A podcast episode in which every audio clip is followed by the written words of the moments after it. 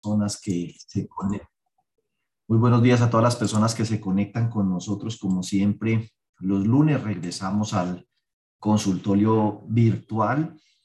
Eh, ahora ocho días tuvimos un consultorio presencial en Cali, buscando tener un reencuentro y un acercamiento con las personas que aquí en la ciudad de Cali nos han venido acompañando desde hace mucho tiempo y, y personas que no veíamos pues hace dos años. El tiempo corre muy rápido.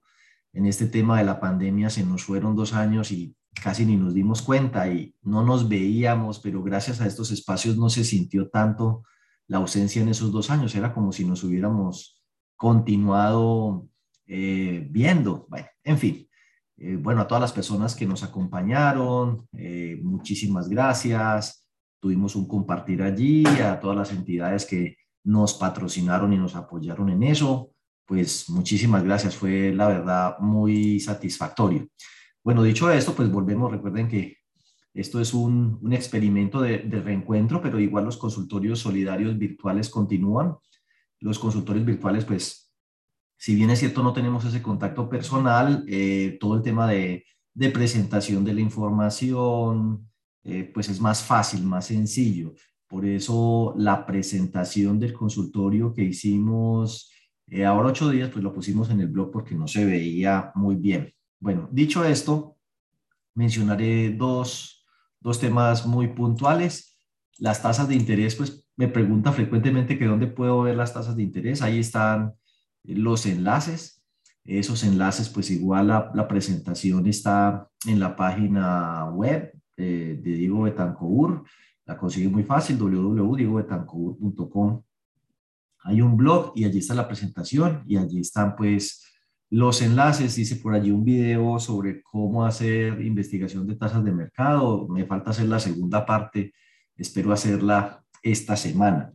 Bueno, dicho lo anterior, eh, pues las dos noticias, bueno, la noticia seguramente que más presente tienen ustedes es que el Banco de la República subió la tasa al 6%. No es un tema menor, cuando la llegó a tener más baja, ahorita en el tema de la pandemia llegó a tener esa tasa en el 1.7. Así que del 1.7 al 6 es un incremento de 4.3. Y eso mismo hemos visto en las tasas de interés del mercado. El asunto es que posiblemente el tema no pare allí. La mayoría pues de consultados, opinadores sobre el tema, a los que consulta la superintendencia, eh, el Banco de la República, le apuntan a que el banco va a continuar incrementando eso inclusive por encima del 7. ¿Qué tanto por encima del 7? Dependerá de cómo se comporte la inflación en los próximos meses. Habremos, tendremos que estar atentos a el dato que publiquen en las próximas semanas. Por ahora, pues la usura que es el interés bancario corriente por 1.5 y que lo certifica la superintendencia financiera, pues continúa al alza. Ya está en 2.18, estaba en 2.12. Hablando de redondeo, de 2.12, sube a 2.18, 0,6 o si se quiere, 6 puntos básicos. Entonces, mire que también llegó a tocar su piso en el 1.92, de en el 1.92 a 2,2 bueno, hay una subida significativa, son más o menos algo así como 30 puntos básicos que se ha incrementado esa tasa de interés. Eh, y esperaremos que se siga incrementando. Aquí se ve gráficamente el rebote que ha tenido. Posiblemente llegue a niveles como los que observamos en el pasado, cuando la inflación llegó a niveles del 8% entre el 2015 y 2016, la tasa máxima legal permitida llegó a casi, casi el 2,45. Así que esa tasa todavía podría incrementarse, haciendo más costoso, por supuesto, los créditos de tarjetas de crédito, rotatorio. Eso nos amarga un poco la vida a los que estábamos pensando en tomar crédito, pero le quita mucha presión a las entidades que estaban teniendo tantísima competencia. En cuanto a los próximos eh, compromisos que tiene el sector solidario, el tema de los medios magnéticos hay que tenerlo que presente. Arrancan sus vencimientos, gracias, doña Félix. Arrancan el 10 de mayo del 2022, de acuerdo con el número del NIT, así que toda esta semana seguramente ya los contadores que tenemos un primer semestre tan activo, vamos a tener la emocionante tarea de hacer los medios magnéticos. Así que solo como hasta mitad de año más o menos va uno como respirando un poquito y se acercará la mitad de año y las vacaciones, etcétera, etcétera. el mes de las vacaciones de los contadores es agosto. Ese es el mes donde todos los contadores o la mayoría saca vacaciones o sacamos vacaciones. Bueno, dicho esto, para hoy quiero proponerles un, un temita que me parece de la mayor importancia y para que por favor vayan escribiendo sus preguntas. Saludo a todas las personas que están a través de YouTube. Recuerden que el consultorio, el enlace siempre lo encuentran en nuestra página web, pero si por algún motivo se llena la sala, que tiene capacidad para 300 personas, esperemos que ustedes nos ayuden a llenar esta sala invitando a sus directivos y demás conocidos, pues está también la opción de verlo por eh, YouTube, en directo o en diferido. La ventaja del directo es que pueden hacer sus preguntas, entonces escríbanlas allí y escríbanlas también en el chat para podérselas responder.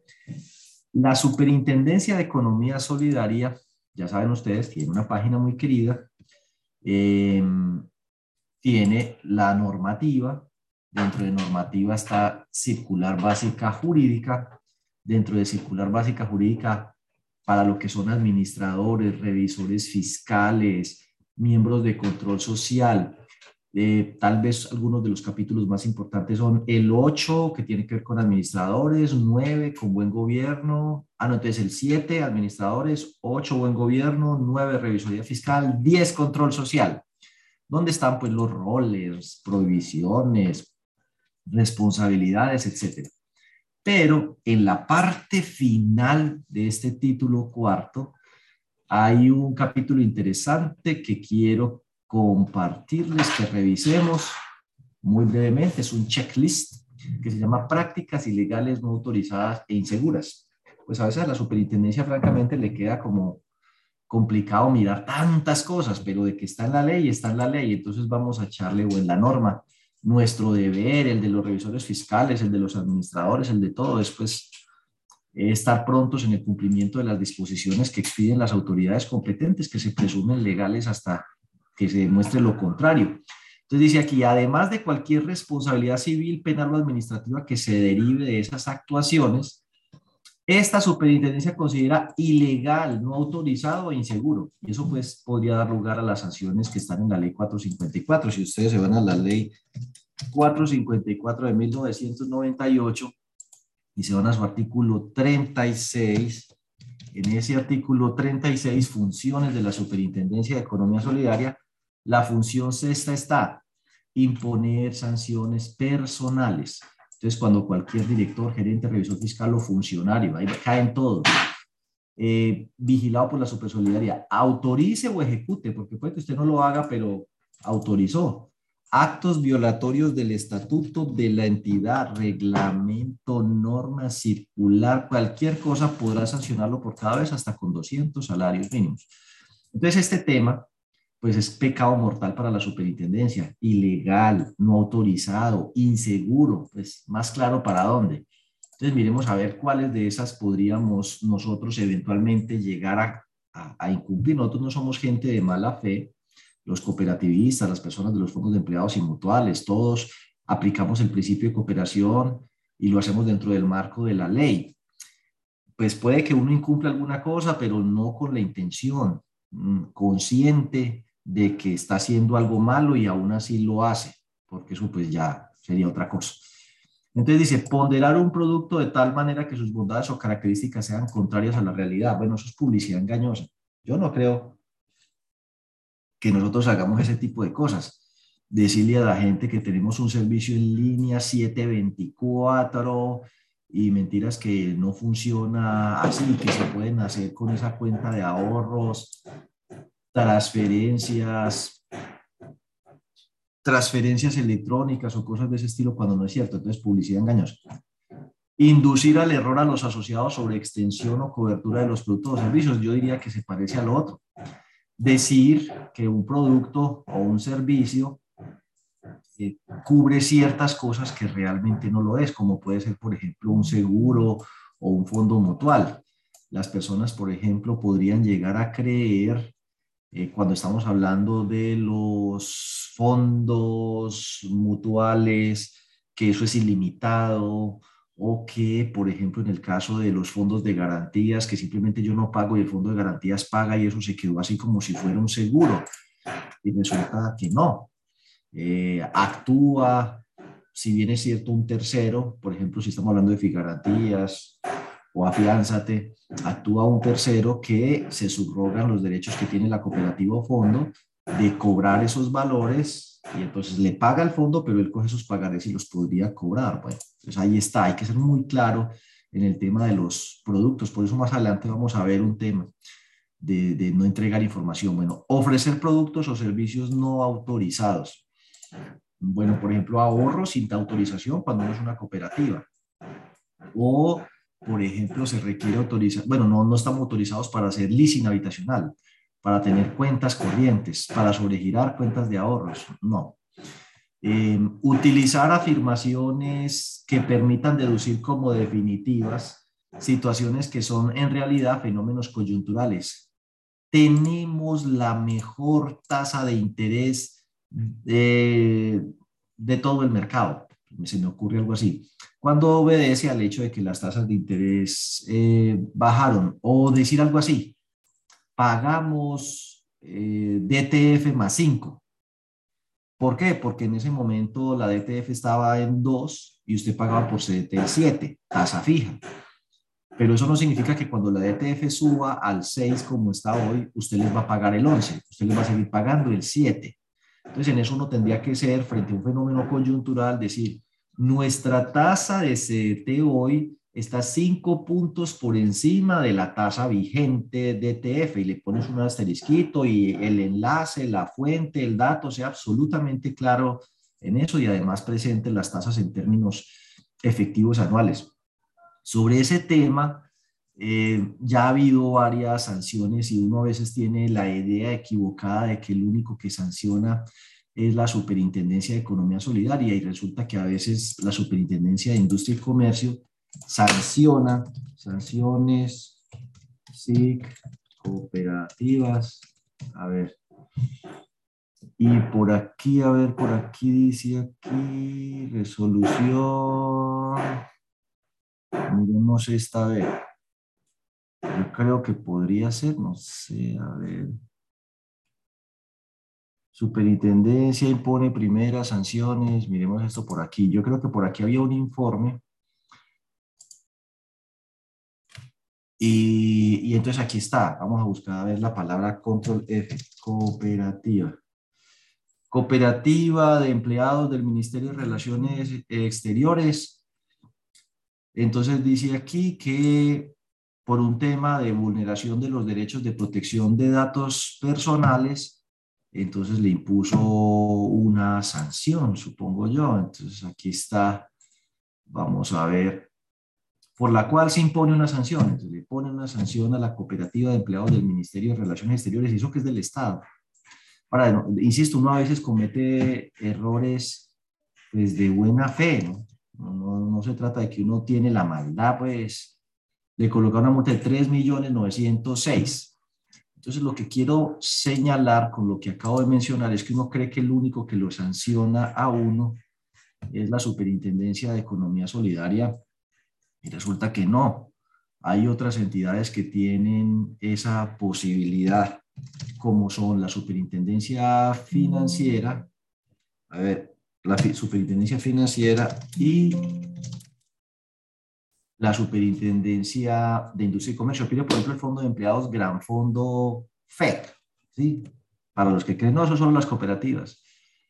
No, entonces aquí dice que por el tema de habeas data, seguridad y privacidad de la información que sea manejada con técnicas humanas y administrativas necesarias eh, debe informar a la autoridad los eventos en que se presenten violaciones de los códigos de seguridad y posibles riesgos en la administración de datos personales. Ley de Habeas Data 1266 de 2008, modificada por la eh, ley que llaman de borrón y cuenta nueva. Precisamente como tenemos tantas cosas que se nos pueden escapar, nuestro próximo consultorio va a ser sobre eso.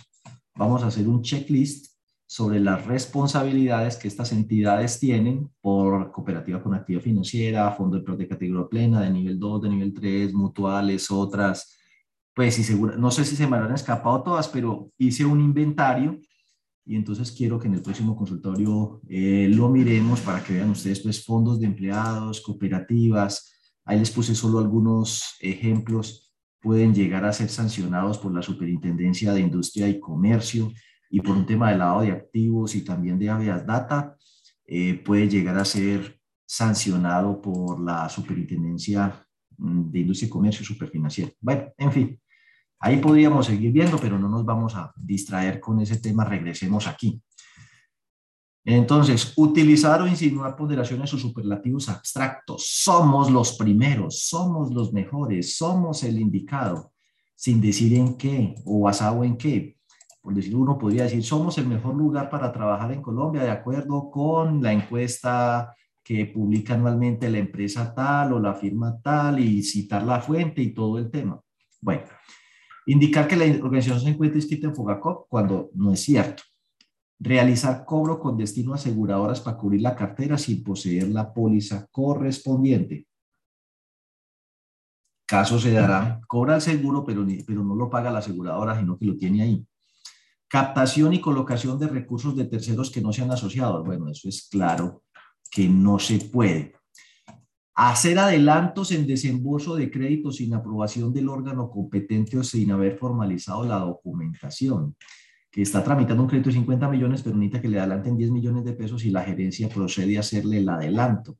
Pues mucho más grave si además es alguien de un órgano de administración y control.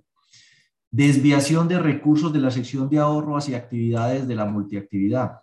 Algunos fondos de empleados, por ejemplo, pueden tener, no sé, un centro vacacional, un centro recreativo o cooperativas con actividad financiera, pero son multiactivas. Las cooperativas para ser multiactivas, pues tienen que cumplir unos requisitos especiales, por ejemplo, ser de una sola empresa o, ser pues, de vínculo cerrado, podrían ser multiactivos, o que estén localizados en zonas geográficas o municipios, localidades, jurisdicciones donde no hay suficiencia de servicios financieros, en esos casos con unos requisitos especiales y demostrando eso, de manera excepcional les permiten la multiactividad, pero claramente está prohibido destinar los ahorros a cosa distinta que no sea créditos a los asociados. Entonces los ahorros son algo sagrado, constitucionalmente protegido. Las mutuales también les mostraba yo tal vez el caso, nosotros no conocemos mucho de mutuales, pero el día que usted quiera saber qué es una mutual, siempre coloco este caso, Corfeinco. Corfeinco es de la familia, es primo suyo, primo hermano, o sea, cercano. Yo quiero que conozcamos las mutuales y las abracemos en el sector, porque es como, las tratamos como desconocidos y realmente eso no es un pariente cercanísimo que no conocemos. Son un, un hermano que no nos han dicho que tenemos un hermano, ¿cierto? Las cooperativas reconocen en los fondos de empleados un hermano y los fondos de empleados reconocen eh, a las cooperativas como hermanos, pero uno dice, abrácese con las mutuales, las mutuales también son su hermano, mutuales, ¿y eso qué es? Ahí está, Corfeinco. ¿Quiénes somos? Asociación Mutual Corfeinco, organización solidaria, derecho privado, sin ánimo de lucro, mutualista, tiene 5.000 asociados, distribuido en 28 ciudades de todo el país, tienen su himno, la misma visión y, la misma visión y misión de todo el sector solidario. Eh, mm, todo el tema de, mire, no hay misión de entidad del sector solidario que no tenga esto. Desarrollo integral de la sociedad y su grupo familiar. Escrito con otras palabras, pero todas lo tienen. Y entonces ellos tienen ahí de fomenta el ahorro. Las mutuales pueden captar ahorros sin necesidad de FOGACOP, sin necesidad de que ser de la delegatura financiera, sin necesidad de pedir permiso, sin necesidad de capital mínimo, nada. La mutual se crea y al otro día ya organizadita puede empezar a recibir ahorros, igual que un fondo de empleados, pero a diferencia de los fondos de empleados, las eh, mutuales pueden ser del vínculo tan abierto como ellos quieran, mientras que los fondos de empleados pues está limitado al tema de trabajadores. La diferencia es que las mutuales no te devuelven los aportes, así que regularmente ponen aportes pequeños, porque ahí sí los aportes no te los devuelven. Entonces, si, si fuera una mutual, podrían colocar como una mutual que yo conozco, Ahí hay que aportar 350 mil pesos porque es la mutual de los médicos de la Fundación Valle de Lili. Entonces, pues 350 mil pesos y eso que pues a algunos les parece alto, para ellos puede ser razonable. Y esos 350 mil pesos, 3.500 pesos van al capital social, pero esos 3.500 pesos saben que no se los van a devolver nunca. Igual, esos son 42 mil pesos al año, en 10 años son 420 mil pesos. Y el resto lo llevan a un ahorro permanente, parecido a un fondo de empleados, que es como el 99%. Y uno dice, ¿y por qué? Bueno, también, crean, también alimentan fondos mutuales. ¿Por qué? Pues porque allá no existe esa regla de que mínimo el 10% debe ir al aporte, ¿no? De hecho, hay una, hay una mutual de Medellín, Antioquia, que llama FOMAS, Fondo Mutual de Asociados, y allá los aportes son así de chiquitico y tiene una entidad así de gigantesca.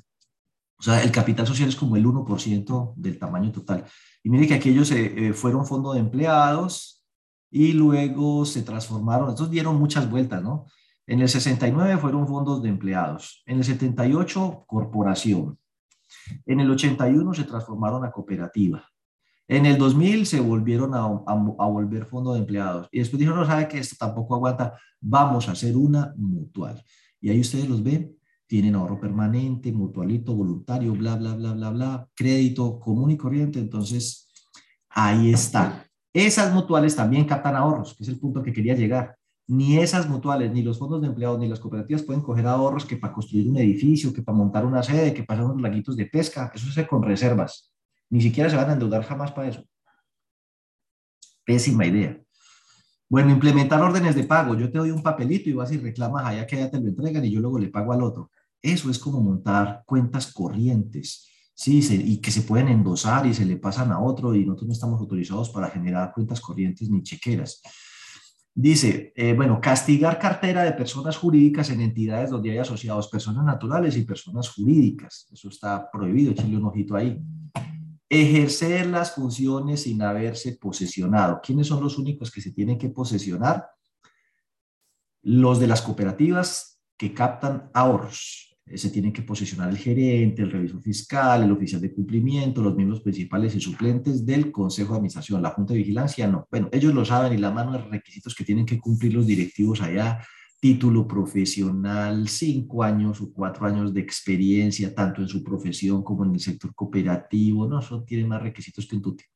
Bueno, eh, no, el representante legal no puede hacer campaña por una plancha, mm, ahí está, no, no puede llegar y recomiendo que voten por este, no, no va a hacer política en otras cosas, pero allá al interior la, la gerente totalmente imparcial. Eh, mecanismos legales para tercerizar las, eh, las actividades propias del objeto social, eso pasaba mucho con estas eh, entidades cooperativas que eran realmente de papel y le trabajaban a Estrabal, a Elid, a Solución Maestra y a todas estos que fue la crisis de las libranzas del año 2010, 11, 12, que se quebraron un poco de esas falsas cooperativas y que fueron a dar a la cárcel los responsables, que entre otras eran los de Interbolsa. Bueno, en esas, la cooperativa un cascarón, eso era de papel.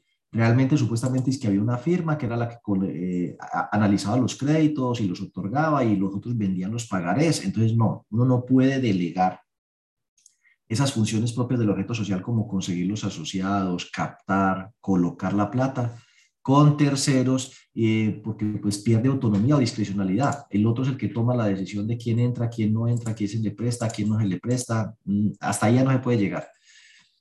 Financiación de acciones de entidades donde la, cooperativa es socia y recibe como, como garantía las acciones de esa entidad. Está prohibido. Si lo dice ahí es porque casos se han visto. Créditos para financiar aportes. Es así, es muy importante que la tengan presente porque eso lo hacemos cada rato. Bueno, algunas entidades. Prestamos un número de veces los aportes, tengan presente que eso no lo dice la ley, eso no lo inventamos nosotros, prestar una vez, dos veces, tres veces, cinco veces, ocho veces es algo que deberíamos o eliminar o diversificar. Así como haya líneas que le presten a uno sobre los aportes, esas deberían ser más baratas porque yo estoy prestando sobre mi propia plata. Deberíamos tener otras donde a lo mejor es un poquito más caro, pero no importa cuánto tenga de aporte, sino la capacidad de pago y las garantías que pueda otorgar. Listo, punto. Ese tema de los aportes y uno con la plata guardada haciendo nada. Y entonces uno dice, no, es que usted eh, necesita 3 millones, pero usted solo tiene 500 mil pesos de aportes y aquí prestamos tres veces los aportes, o sea que tendría que le puedo ayudar haciéndole un crédito de 6, le descuento millón y medio para que pueda complementar los dos. Entonces ahí sí le quedan los cuatro y medio que usted necesita. Y entonces efectivamente hacen eso tal cual y le abonan millón y medio. Eso es otorgar un crédito para financiar aportes que no le han pagado realmente. Hacer operaciones de mutuo con asociados o terceros.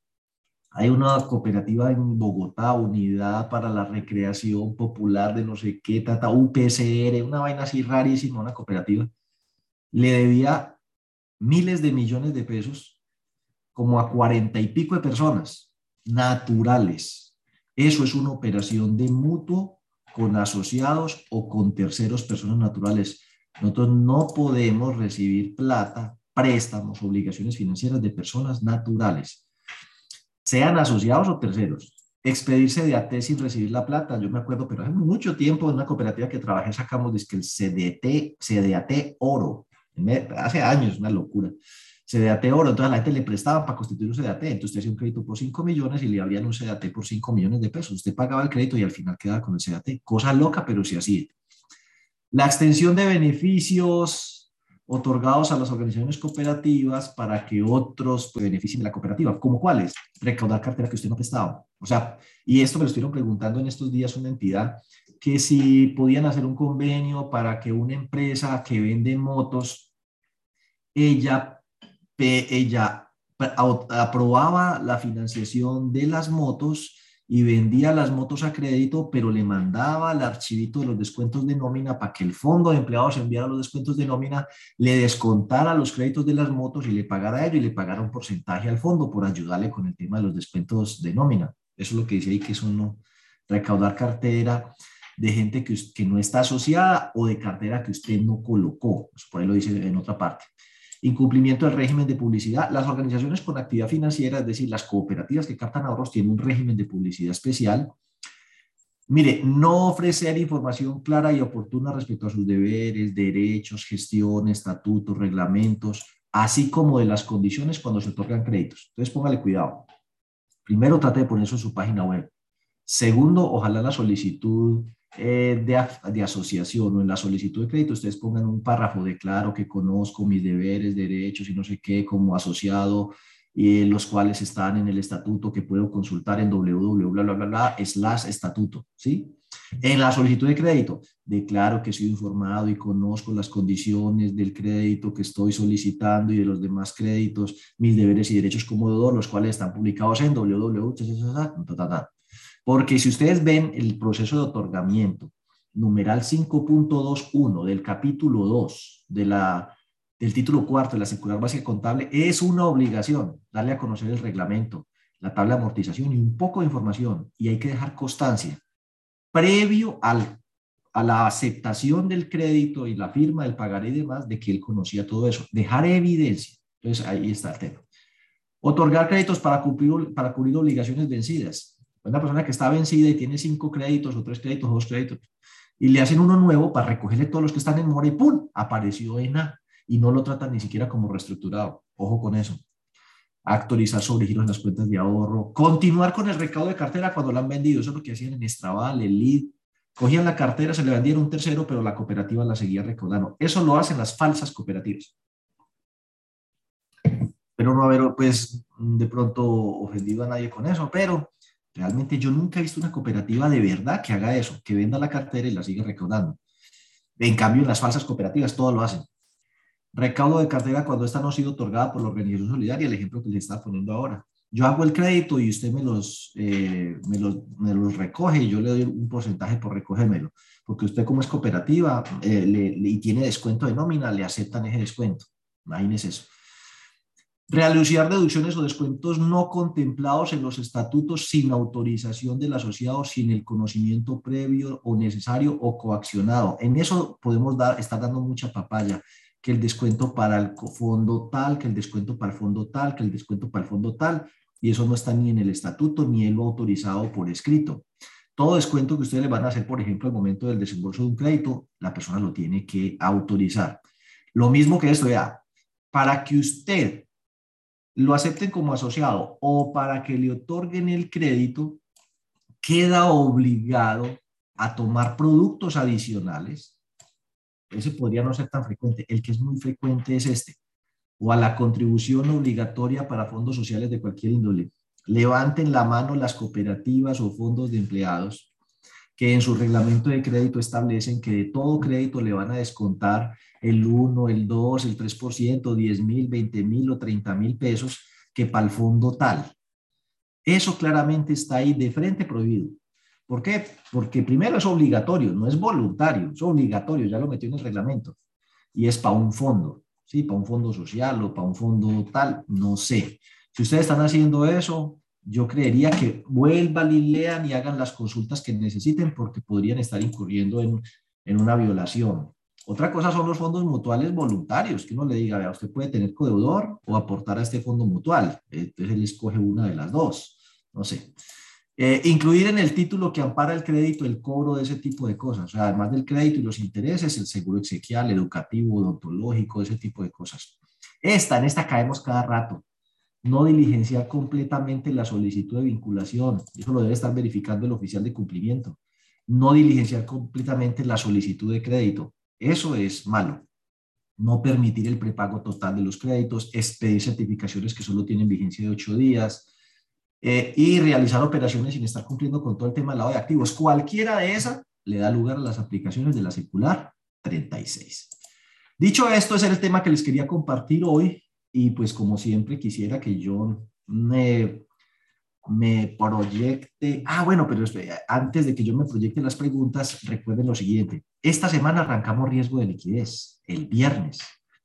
No sé ustedes cómo les va con el tema de riesgo de liquidez, el cálculo de la brecha de liquidez, el IRL, los indicadores de solidez, de solvencia, las normas prudenciales, los indicadores financieros que están en el título quinto de la circular básica contable.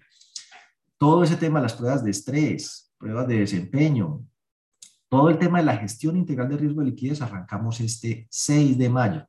Entonces, por favor, las personas que estén interesados en el tema, inscríbanse, todavía nos quedan algunos cupos. Eso es interesante para contadores, revisores fiscales, los propios gerentes, las personas del comité de riesgos, del comité de riesgo de liquidez y obviamente las personas que hacen como tal los cálculos. Son cuatro sesiones, cuatro viernes, muy práctico, muy bueno. El 7 de mayo tenemos el taller de elaboración del plan de control social, o sea, este sábado que viene. Esa es la capacitación para el comité de control social o para la junta de vigilancia para que no se metan de pronto en temas que son de administradores, pero tampoco para que dejen de hacer cosas que sí les toca hacer. Y no solo es que les toca hacer, sino cómo hacerlo. Por eso es un taller de elaboración del plan de control social. Bueno, el 12 de mayo corrimos una semana más para dar eh, posibilidad de que más personas se inscriban. Eh, todo el tema de implementación de seguridad en los sistemas de información la circular 36, que aplica para las cooperativas de ahorro y crédito, pero que para las demás es interesante. Y bueno, ya en junio tenemos el encuentro de oficiales de cumplimiento, el seminario de actualización del manual NIF y el taller práctico paso a paso de evaluación de cartera, donde yo les voy a decir, traigan esta información, con esto hacemos esto, para la próxima traigan esta otra y entonces usted puede ir a la par con el taller haciendo la evaluación de su cartera. Es decir, que el objetivo es que al final de esas tres sesiones usted esté en capacidad de hacer su evaluación de cartera usted mismo como corresponde con sus datos. Y los más juiciosos, pues el 24 de junio dicen, no, listo, terminé y tengo la evaluación de cartera ya hecha. Esos son los eventos. John, por favor, em, bueno, y a todos ustedes continúenos, por favor, apoyando eh, con nuestros eventos. Y John, eh, públicanos las preguntas allí o las leo del chat. Yo se las proyecto, Diego, yo se las proyecto. Listo. Están. Sí, captación y colocación de terceros. Yo no le puedo prestar a gente que no sea asociada. Yo no puedo recibir ahorros de gente que no sea asociada. Otra cosa es que cuando las personas se retiran, se les cruza, quedan con saldos a cargo que no se pueden sacar de la cartera. Eso está expresamente prohibido. Usted no puede trasladar eso a cuentas por cobrar. La norma inclusive lo dice. Está prohibido trasladarlo a cuentas por cobrar. Entonces se tienen que dejar en la cartera. Pero esas personas cuando obtuvieron los créditos eran asociados reestructurar o llegar a algún acuerdo para recuperar esa cartera de ex asociados no tiene problema, es prestarle dinero o recibir ahorros. En eso les recomiendo cuando vayan a hacer los reportes a la Super Solidaria, verificar muy bien porque no con poca frecuencia me encuentro yo que les quedan salditos, mil pesos, dos mil pesos, ocho mil pesos, diez mil pesos, a gente que se retiró como asociado y queda con saldos en ahorros. Esas partidas hay que revisarlas para depurarlas antes de hacer el reporte. ¿Quién quedó con saldo en ahorros pero no tiene un peso en aportes y es exasociado? Eso hay que darle de baja y llevar, ajustarlo, llevarlo a remanentes de ahorros, lo que sea, pero no debe suceder. Listo, John, dale. La cuenta cartera de los exasociados se debe dejar donde está. No toque la cartera de exasociados. Sí, no la toque. La norma no dice que usted tenga que moverla para ningún lado. Usted coge los créditos, les aplica los aportes y los ahorros y el saldo que quedó como quedó, ahí lo dejó en la cuenta 1404, 1405, 1411, 1412, 1441, 1442. Se le va a ir volviendo BCDE, provisionando. Deje la quietica que el sistema se encarga de eso, pero no se ponga a moverla, a moverla de esta cuenta para esta otra. No, la cartera de asociados se queda en cartera como está y no se le pierde la trazabilidad. Eh, ¿En qué situaciones lo sanciona las otras superintendencias? Por temas de lavado de activos los puede sancionar la superintendencia financiera, hasta con 2 mil millones de pesos. Por temas de habeas data, eh, o sea, del tema de centrales de riesgo, los puede sancionar la superintendencia financiera hasta con 2 mil millones de, pesos. Por un tema de protección de datos o publicidad engañosa, derechos del consumidor, los puede eh, sancionar la Superintendencia de Industria y Comercio, pero francamente no sé cuál es el tope que ellos tienen. Y la Supersolidaria lo puede sancionar hasta con 200 millones eh, de pesos. en cuanto a las sanciones de una y otra y los deberes, material de lectura, es muy sencillo. Ley 1266 del 2008, la busca en Google, ahí está todo el tema de tratamiento de datos. Al final, inclusive, miren y vean los deberes y responsabilidades que uno tiene en el tema de tratamiento de reporte a las centrales de riesgos, ahí al final, y que uno tiene que demostrar que tiene procesos razonables para atender peticiones, quejas, reclamos respecto a la información que uno está reportando a las centrales eh, de riesgos. El no poder demostrar eso ante la queja de un asociado o de un deudor, pues podría dar lugar a que uno lo sancione la superfinanciera, esas son fatales, 2 mil millones de pesos de multas es el máximo. En el tema de protección eh, de datos, más adelante voy a invitar a mi hermana, que es la experta en el tema, yo me acuerdo, Natalia Betancourt, y hacemos un consultorio con ella como invitada para que nos hable de la ley de, data, de, de, protección de datos, que ella es la experta. Eh, y hay una ley sobre eso, de protección de datos, inclusive hay que actualizar a unas entidades que tienen ciertos topes anualmente el registro único nacional de bases eh, de datos, y eso es de la Superintendencia de Industria y Comercio. Dale, John. ¿Qué entidades pueden expedirse de ATES? Todas las entidades del sector solidario, si estamos hablando de aquí, que tienen la posibilidad de captar ahorros. Obviamente los bancos, también las entidades financieras expiden CDATs. El CDAT no es igual que el CDT. El CDT es un título valor endosable, transferible, negociable. El CDAT no, es un certificado de ahorro. Es personal, intransferible, no es negociable, no es un título valor. Pueden expedirse CDAT, los fondos de empleados todos, chiquitos, medianos, grandes, nivel 1, 2 y 3, todos. Las mutuales todas, nivel 1, 2 y 3. Y las cooperativas que tienen autorizada la actividad financiera, no más. Dale, yo. Los fondos de empleados de nivel 3, si realizaron la elección de junta este año, deben reportar el control de legalidad o no les aplica. No. Es que en eso, y hay un video, yo lo puse hasta en el canal. Control de legalidad, lo que sea que usted llame control de legalidad, solo aplica para niveles 1 y 2. O sea que si usted es nivel 3, ya relájese por lo que sea. Pero no existe, ojo con eso, no existe control de legalidad de asamblea. Quiero que borren eso de su mente, échenle liquid paper. Lo que existe es en la circular básica contable, en el título segundo, en el capítulo primero, en el numeral cuarto, el reporte de una información impresa que se tiene que mandar 30 días después de la asamblea, estados financieros, notas, informe del revisor fiscal, informe de gestión, eh, un poco de papeles que obviamente se mandan a través del PQRS. Allá la norma dice todavía es que CD, CD, por Dios, ¿quién utiliza CD hoy en día? Si los computadores ni siquiera traen unidades CD.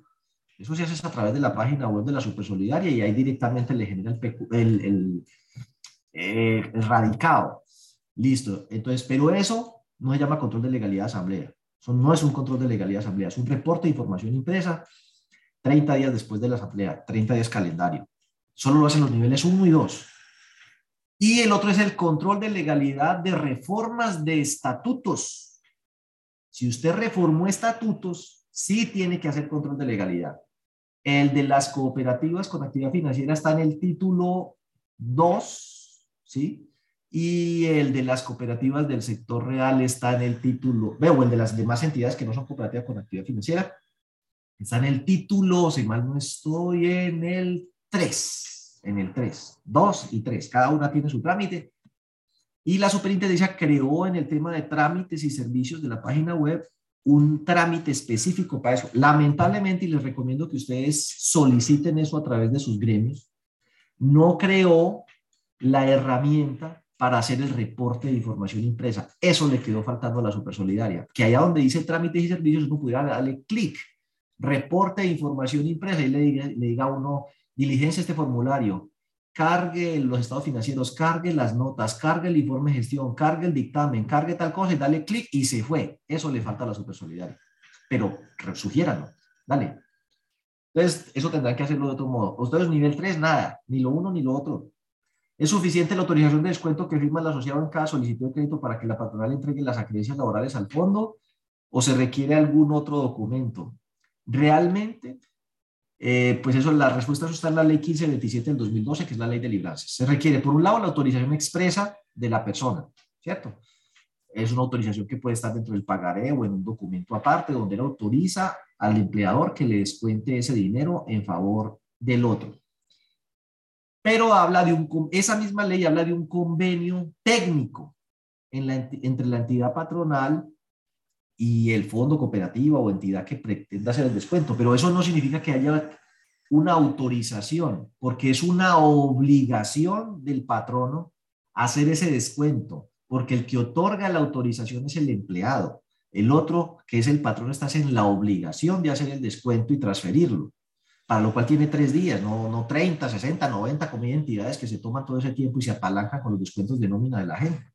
Cuando mula no moría, gallinazo que comía. Entonces, si no hubieran tenido descuento, le habría tenido que pagar la nómina completa. ¿Por qué se va a apalancar con, con el fondo de empleados, con el más débil de la relación? Pues tome un crédito bancario si le hace falta plata.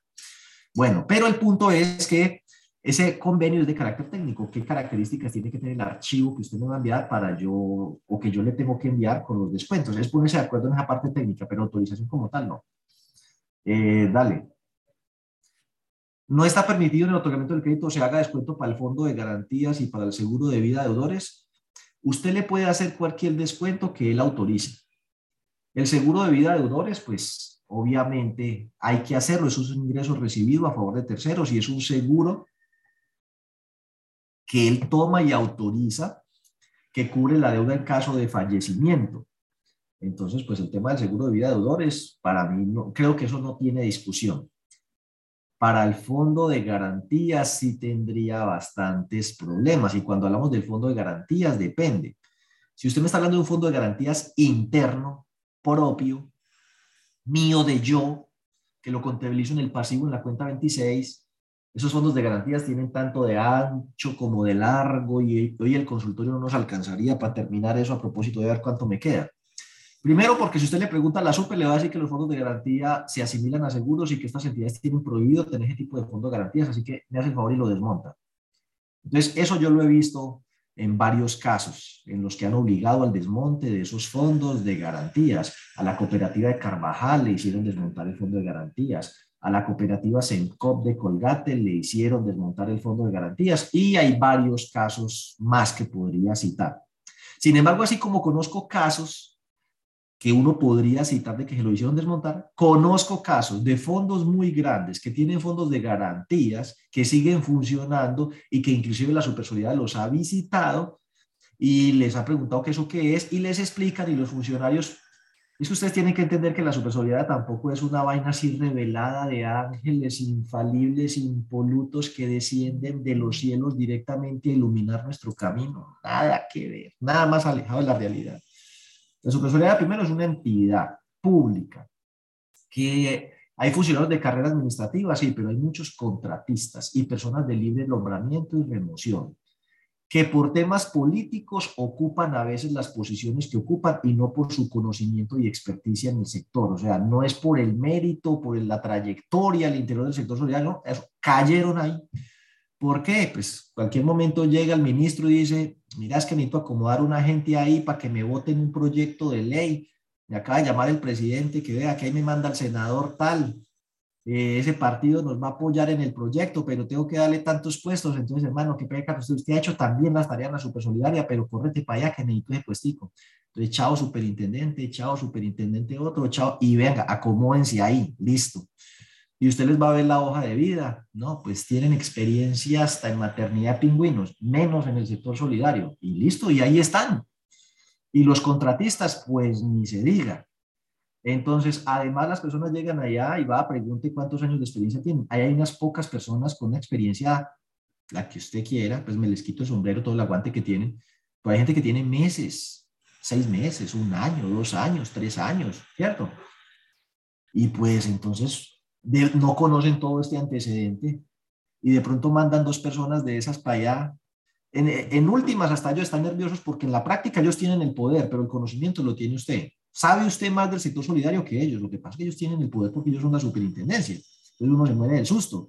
Pero le preguntan por el fondo de garantías y si uno no, no, no, no, pues tiene buena cancha, explica, ta, ta, ta, ta, ta, y lo dice con tanta seguridad que dice, vea, está bueno ese fondo y listo, chuleado, para adelante. Y conozco fondos de empleados con fondos de garantías grandísimos que los han visitado, se los han revisado y no les han dicho nada.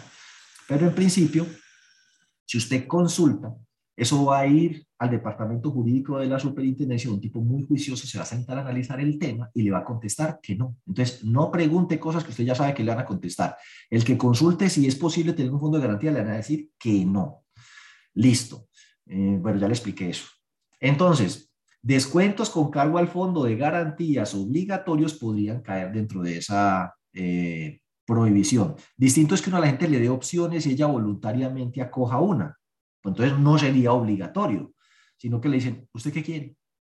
¿Codeudor o fondo de garantías? No, yo quiero fondo de garantías. Entonces, marque la opción. Entonces, codeudor o fondo de garantías. Entonces, o, un párrafo, alguna cosa que usted se redacte, solicito muy comedidamente que en vez de codeudor me sea aceptado el otorga, la, una contribución del tanto por ciento al fondo de tal y pascual. Es más, ojalá no lo llame fondo de garantías. Pero bueno, listo. Dale, yo. Se puede descontar del desembolso los intereses del crédito de los días adicionales a la frecuencia del crédito, ejemplo, es mensual, ta, ta, ta.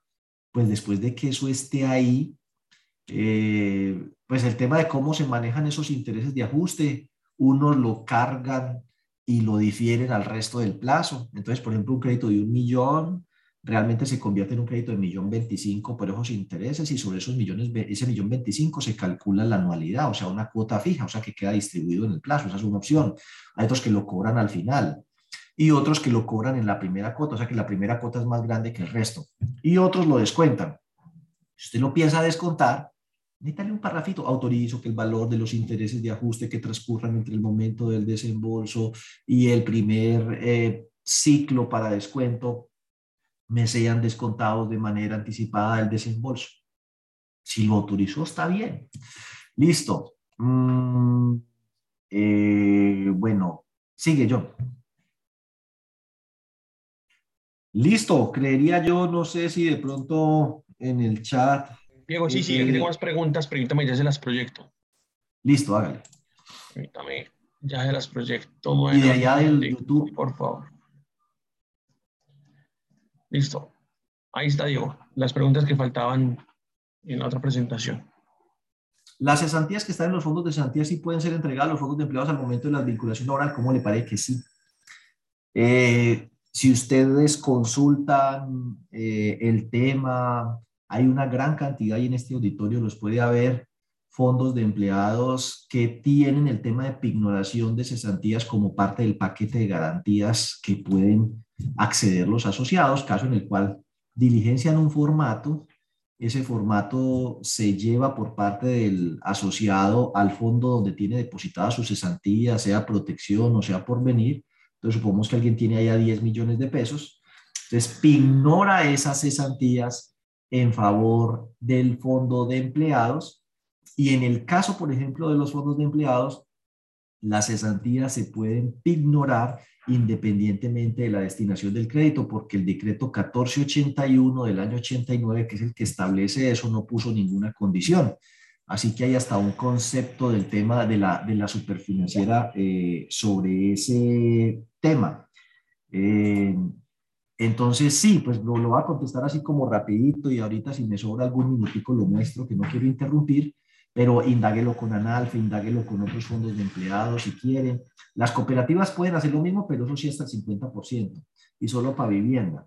Pero los fondos de empleados pueden ignorar el 100% de las cesantías que están depositadas en los fondos privados de cesantías, para lo cual el trámite es bastante sencillo y lo pueden averiguar directamente en el fondo de cesantías cómo se hace. Y a partir de ahí ese trabajador no puede sacar la plata sin autorización de la misma entidad, sin autorización del mismo fondo eh, de empleados. Entonces, pues funciona. Indague el tema con otros fondos de empleados y a ver que sí. Dale, John. Cuando un crédito es por nómina y el asociado se retira de la empresa y no se le siguen descontando el crédito, podemos reclasificar la cartera. No, ah, bueno, reclasificar la cartera a pago por ventanilla total. Claro, pues porque esa es la realidad. Fue otorgado por libranza, pero ya no tiene libranza, entonces pasa a ventanilla, o sea, de la 1404 pasa a la 1405, de la 1411, de la 1412, de la 1441, de la 1442. Muchos sistemas hacen eso automáticamente, ¿no? Eh, no sé, yo lo he visto. Mm, sistemas pues especializados en el tema, como Sólido, por ejemplo, o como OPA, o como Linis, entiendo que lo hacen automáticamente. Al hacer cruce de cuentas con aportes y ahorros, este se va como uno a capital, se puede disminuyendo la cuota, pues lo que diga su estatuto, lo que diga su reglamento y lo que diga su pagaré. ¿Sí? Entonces, el cruce de aportes y ahorros, pues en la práctica es un abono extraordinario, que eso está pactado pues tanto en el estatuto como en el reglamento como en el pagaré. Entonces, pues el crédito, si usted le sigue cobrando la misma cuota, el plazo se va a recortar. Entonces, eso es una, es una pregunta muy interesante porque cuando en el sistema financiero se reglamentó el tema de los abonos extraordinarios, la persona tiene la posibilidad de marcar unas dos opciones. Quiere que le reduzcan el plazo, caso en el cual la cuota se mantiene constante, o quiere que eh, le reduzcan la cuota. Si usted no marca una opción, entonces el banco por defecto le aplica disminución del plazo, le sigue cobrando la misma cuota. Si usted quiere que le mermen la cuota, tiene que marcar, quiero que me disminuyan la cuota, entonces el, el banco automáticamente reliquida cuánto es la nueva cuota y eso no se considera reestructuración ni nada.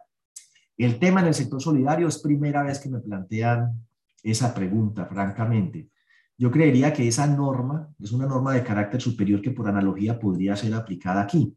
Entonces, si una entidad quisiera, tendría que contemplar eso en el estatuto, en el reglamento y en el pagaré. En caso de retiro del asociado, la cooperativa o fondo podrá cruzarle los aportes y los ahorros y la liquidación final de prestaciones sociales y quedar un saldo insoluto eh, este, el asociado eh, podrá o el ex asociado podrá señalar si quiere que se le mantenga el plazo o si quiere que se le reduzca la cuota. Entonces, un formato y la, y la voluntad de él. Entonces, yo creería que el tema es viable, pero no así unilateralmente, sino que primero hay que contemplarlo en el pagaré, en el reglamento y en el estatuto, si es posible, bueno, al menos en el reglamento y en el pagaré, y sobre todo en el pagaré y que él manifieste voluntariamente cuál de las dos opciones quiere. ¿Quiere que se lo aplique a capital y le mantengo la cuota o quiere que le disminuya la cuota? Podría ser. Es una buena idea, entre otras cosas, para manejar la cartera de ex asociados que se vuelve tan problemática cuando la gente pierde el ingreso. Queda pagando la misma cuota de 500 mil pesos cuando con ese cruce le podría caer a 100 mil y a lo mejor le sea más fácil pagar 100 mil que, que 500 mil. Es una excelente idea.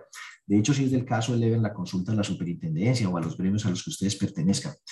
Los créditos que requieren una entidad solidaria solo debe ser a través del sistema financiero o se puede a través de cualquier tercero. Se puede a través de personas jurídicas, jurídicas, no a través de personas naturales, primera cosa. Segundo, si esa persona jurídica no es vigilada por la superintendencia financiera o superintendencia de economía solidaria, eso tiene unas consecuencias a nivel de lavado de activos. Pero tendríamos que irnos por APA al título quinto e investigar bien, porque allá dice que las entidades que toman créditos con personas jurídicas que no son vigiladas por una superintendencia, entonces tienen que, y eso es la parte de la que no me acuerdo, eso, eso se lo dejamos de tarea a John.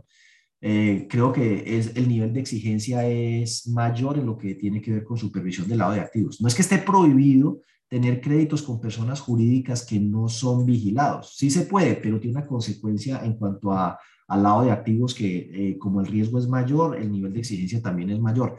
Entonces, pues yo recomendaría que sea a través del sistema financiero o del sistema solidario. A veces, obviamente, hay créditos con personas jurídicas que son, por ejemplo, patronales. La entidad patronal a modo de patrocinio, de apoyo, le hace un crédito al fondo de empleados. Listo, eso no tiene ningún misterio. Pero cuando yo no va a prestar por ahí con cualquier empresa, bueno, averígüese muy bien con quién es que va a prestar la plata para que no va a tener un enredo que le salga más caro el caldo que los huevos o se va a tener que se termine metido en un problema del lado de activos. Los créditos que, listo, ya dale yo. ¿Está obligada la patronal a dar prioridad a los descuentos de los fondos sobre las del banco? No. La ley 1527 del 2012 fijó un nuevo principio, primero en el tiempo, primero en el derecho. El descuento, digamos, más antiguo entra primero. Es decir, que si el banco otorgó el crédito primero que el suyo y entran en conflicto, va primero el banco y luego usted. Si usted otorgó primero el crédito que el banco, entra primero el fondo y después va el banco. Depende del crédito más antiguo. Ley 1527 del 2012, primero en el tiempo, primero en el derecho. ¿A qué cuenta contable se debe llevar la cartera de asociados? A ninguna. ¿Dónde está? Ahí en la 14, no la toque, no la reclasifique, no hagan nada. Eso está en la circular básica contable, ¿no? Para que lo investigue. Se lo dejo de tarea. Si dentro de ocho días no lo ha encontrado, me dice. Pero habla de que tiene prohibido reclasificarlo a otras partidas, por ejemplo, cuentas por cobrar. Eso está en el capítulo 2 de la, del título cuarto de la circular básica contable. Ya saben dónde conseguirla. Si un crédito es otorgado al el tiempo suspendida, ¿cómo se produciona si la subordinado paga por ventanilla? Mire, si un crédito que está otorgado por libranza pasa a ventanilla, actualmente las reglas son las mismas. A, B, C, D, E, 0, 1, 10, 20, 50 y 100, descontando los aportes y los ahorros permanentes. Le aplica el porcentaje que corresponda a la calificación, calificación que depende de la altura de mora. No hay ninguna diferencia si es por libranza o por ventanilla. A las de nivel 1 y 2 de supervisión, con el tema de la aplicación de la pérdida esperada, eh, y, eso solo aplica para fondos de empleados de, categoría plena, o sea que si usted es, lo que mi interpretación es, si usted es fondo de empleados nivel 2, pero no es categoría plena, no le aplica pérdida esperada. A los que sí les aplica pérdida esperada, recuerden, la evaluación de carteras dos veces al año. La primera es al corte de mayo y hay que hacerla en junio. Eso ya está vigente. La pérdida esperada sí tiene unos tiempos. A esa sí, la fórmula de cálculo de la pérdida esperada difiere según el tipo de entidad y según el medio de recaudo. No es lo mismo consumo libranza que consumo no libranza y no es lo mismo fondo de empleados que cooperativa. Pero eso será cuando entre. O sea que si el que me hizo la pregunta es una cooperativa, eso ya tiene efecto ya. Cooperativa de ahorro y crédito. Si es nivel de supervisión 1 y tiene más de 50 mil millones de activos, eso lo va a impactar en el 2023. Por ejemplo, el Fondo de Empleados de Olímpica tiene más de 50 mil millones de activos. Por ejemplo, Coacd de, de cartera tiene más de 50 mil millones de cartera y son nivel de supervisión 1. Les toca en el 2023. Las que son de nivel 1, pero tienen menos de 50 mil millones de pesos de cartera, por ejemplo, el Fondo de Empleados de la DIAN, el Fondo de Empleados Esentia, Fonrecar, Fonducar, todos esos son fondos de empleados de nivel 1 de supervisión, pero menos de 50 mil millones de pesos de activos. Eso les toca en el 2024. Y las demás al 2025. Ahí va a tener efecto. Dale, John. ¿Podría indicarme el porcentaje de retención en la fuente se debe practicar en los rendimientos financieros? 7%. Todo lo que son rendimientos financieros es 7. La innovación del crédito se debe colocar el total de crédito solicitado o el valor a, a girar al recoger otros créditos. No, el crédito total que está solicitado y, donde, y ahí debe señalar también que él solicita que le recojan eh, estos otros créditos. O sea, debe quedar absolutamente claro la solicitud que, que es lo que le está pidiendo. Cuídense en eso. Dale. El Comité de Control Social cada cuánto se debe reunir ordinaria, mensual o trimestral, lo que diga su estatuto. Sin embargo, el decreto 962 del 2008 estableció que como mínimo trimestral, para las entidades que les aplica el decreto 962. Así que por analogía, las demás podrían acomodarse a eso. Si para las grandes y más exigentes es trimestral, ¿por qué yo no puedo hacerlo también así? Sin embargo, este 7 de mayo, que ustedes vean la cantidad de trabajo que tiene que hacer el Comité de Control Social y la Junta de Vigilancia, ahí van a mirar, o les hiciera que con una reunión trimestral nos alcanza. Pues eso ya es eh, decisión de cada entidad. A mí me parece que se queda como cortico, pero bueno. Somos fondos de empleados, declaran ingreso y patrimonio, les llegó un correo de la DIAN, registro y nómina electrónica. No, a ustedes no les toca nómina electrónica. Los fondos de empleados no tienen que hacer nómina electrónica. O le llegó a todo el mundo. Pues los fondos de empleados no tienen que hacer nómina electrónica. Esos son para los declarantes del impuesto de renta que además necesitan que pueda ser deducible el gasto de nómina. Usted no necesita ser deducible porque usted no paga impuesto de renta. Bueno, su declaración es de ingresos y patrimonio. Listo, por lo demás les agradezco mucho. Nos vemos este viernes en la primera sesión de riesgo de liquidez y este sábado en control social y muchísimas gracias por su apoyo. Hasta luego.